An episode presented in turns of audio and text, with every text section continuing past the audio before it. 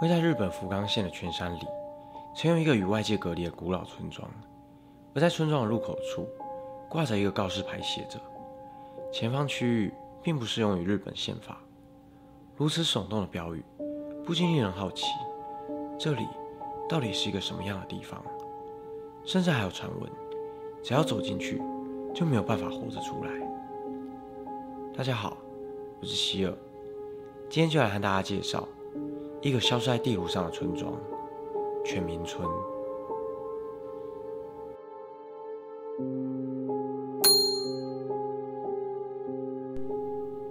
全民村位在日本福冈县的山谷之间。根据历史记载，全民村从17世纪便已经存在，但这个村庄一直都没有正式的名称。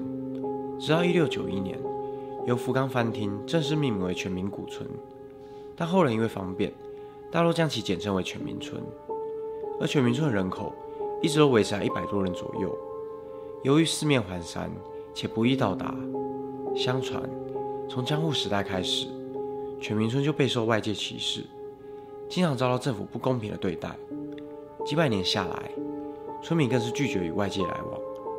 这一百多名村民一直都过着封闭的生活，可以说是完全与世隔绝，甚至还有进行通婚的习俗。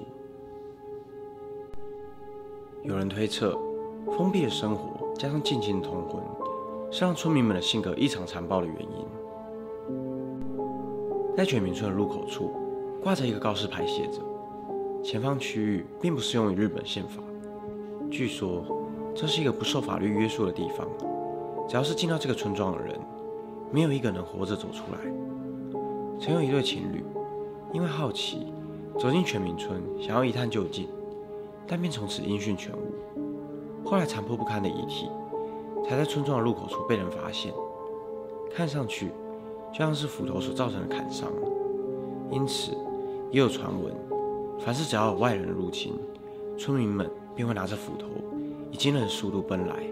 而后面发生的事情，没有人知道，但也不难想象。当然，这些都只是民间的传闻。根据福康市综合图书馆里的乡土资料，全民村当时有农业生产，也有开办学校。直到1986年，为了新建全民水坝，才让村民们全部迁移到别的地方，而全民村也就此淹没在水坝底下。虽然撤走了村民，然而先人的墓碑却遗忘在此。因此，在全民水坝竣工不久后，便开始有了一些灵异的传闻。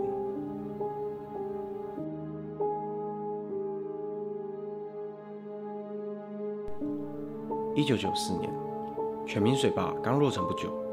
某一天，负责值夜班的警卫在深夜听到了不明的声音，便前往查看，之后便离奇失踪。隔天，其他工作人员怀疑他是因为失足而落水，便开始展开搜救作业，但始终都没有寻获，仿佛就像从人世间蒸发了一样。此后，类似的怪事不断发生。甚至有人来到这里，从水坝一跃而下，结束自己的生命。但也是一样，不管搜救人员怎么找，就是找不到遗体。水坝底下似乎有着一个通往异次空间的黑洞。全民水坝的灵异传闻不胫而走，吸引了许多前来夜游探险的人们。许多人都在水坝边看见水底似乎有着什么东西，不断的发出光芒。而就在上前确认时，被一股无形的力量推下了水坝。曾有去水坝探险的网友，在网络上分享自己的经历。当时，他们走到水坝附近，其中一名友人露出了诡异的笑容，嘴里不断的说着：“这里这么高，要是跳下去，一定很爽吧？”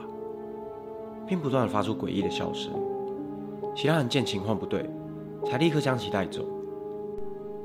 而这次恐怖的经历，让我们更确信全民水坝的灵异传闻是真实的存在。